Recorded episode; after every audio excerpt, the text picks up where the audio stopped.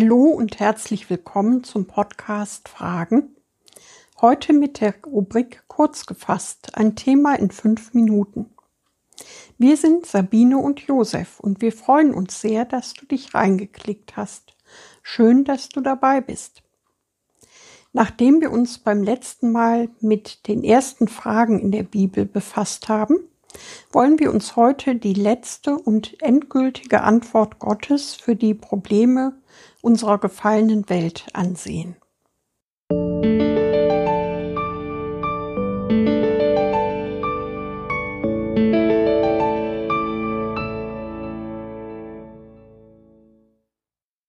Und die letzte Antwort. Mit einem Ehepaar auf dem Weg.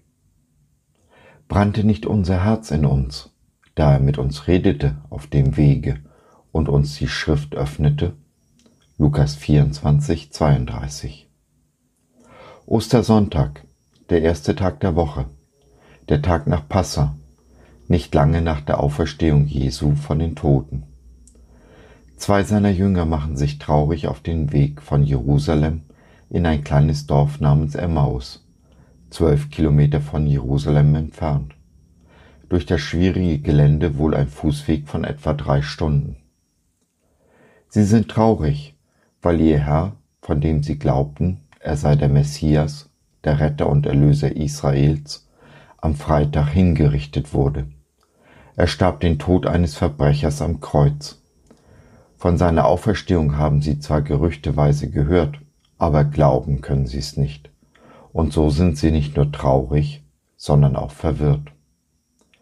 Lukas überliefert uns nur den Namen eines Jüngers, Kleopas. Der Name des anderen bleibt ungenannt. Kann es sein, dass es sich bei dem namenlosen Jünger um eine Frau handelt, die Ehefrau des Kleopas?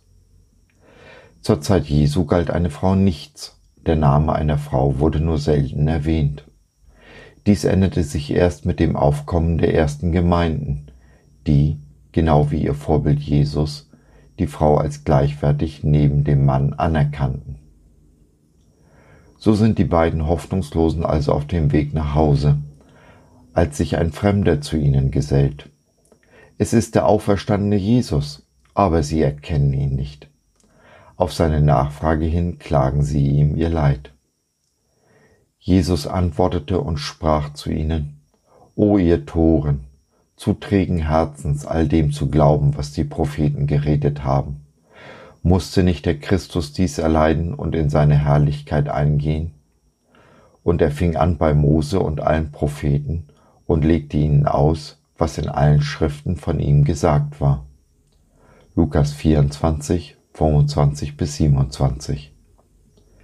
In allen Schriften meint das gesamte Alte Testament.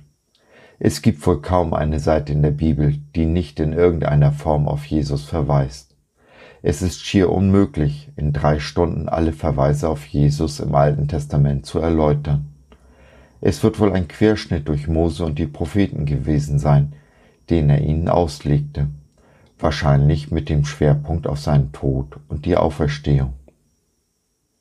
Es waren die Weisen aus Babylon, die nur die Schriften Daniels und Biliams kannten, doch diese Schriften und die damit verbundenen Zeichen richtig zu deuten wussten die die jüdischen Schriftgelehrten mit der Nase auf die Geburt ihres Messias stoßen mussten.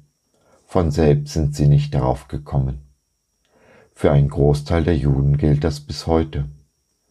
Und das, obwohl das gesamte Alte Testament, vom ersten Buch Mose bis hin zum Propheten Maleachi, dem letzten Buch der alten Schriften, von Jesus zeugt.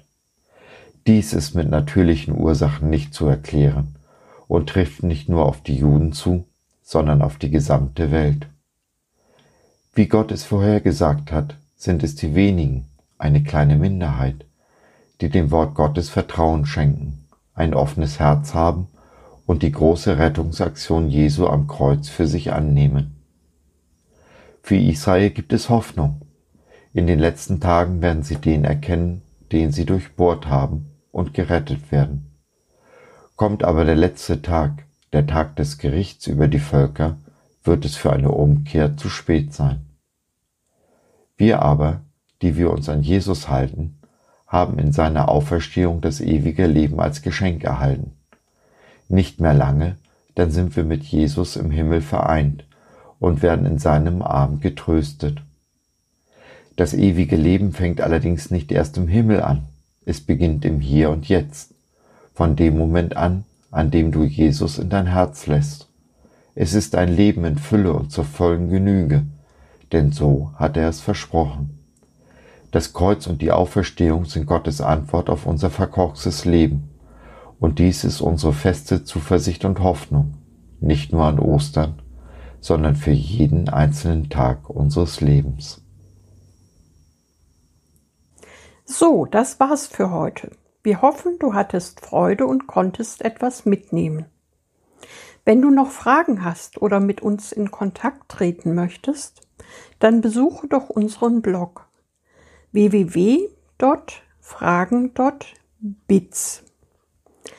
BIZ, B-I-Z, steht für Bibel im Zentrum. Wir glauben, dass die Bibel, Gottes Wort, absolut wahr und irrtumslos ist. Gott hat uns lieb und möchte, dass unser Leben gelingt. Dazu gibt er uns in seinem Wort Orientierung und Wegweisung für ein Leben in Fülle genauso wie Jesus es in Johannes 10, Vers 10 versprochen hat. Was meinst du dazu? Lass von dir hören, wir würden uns sehr freuen. Bis dahin, Sabine und Josef.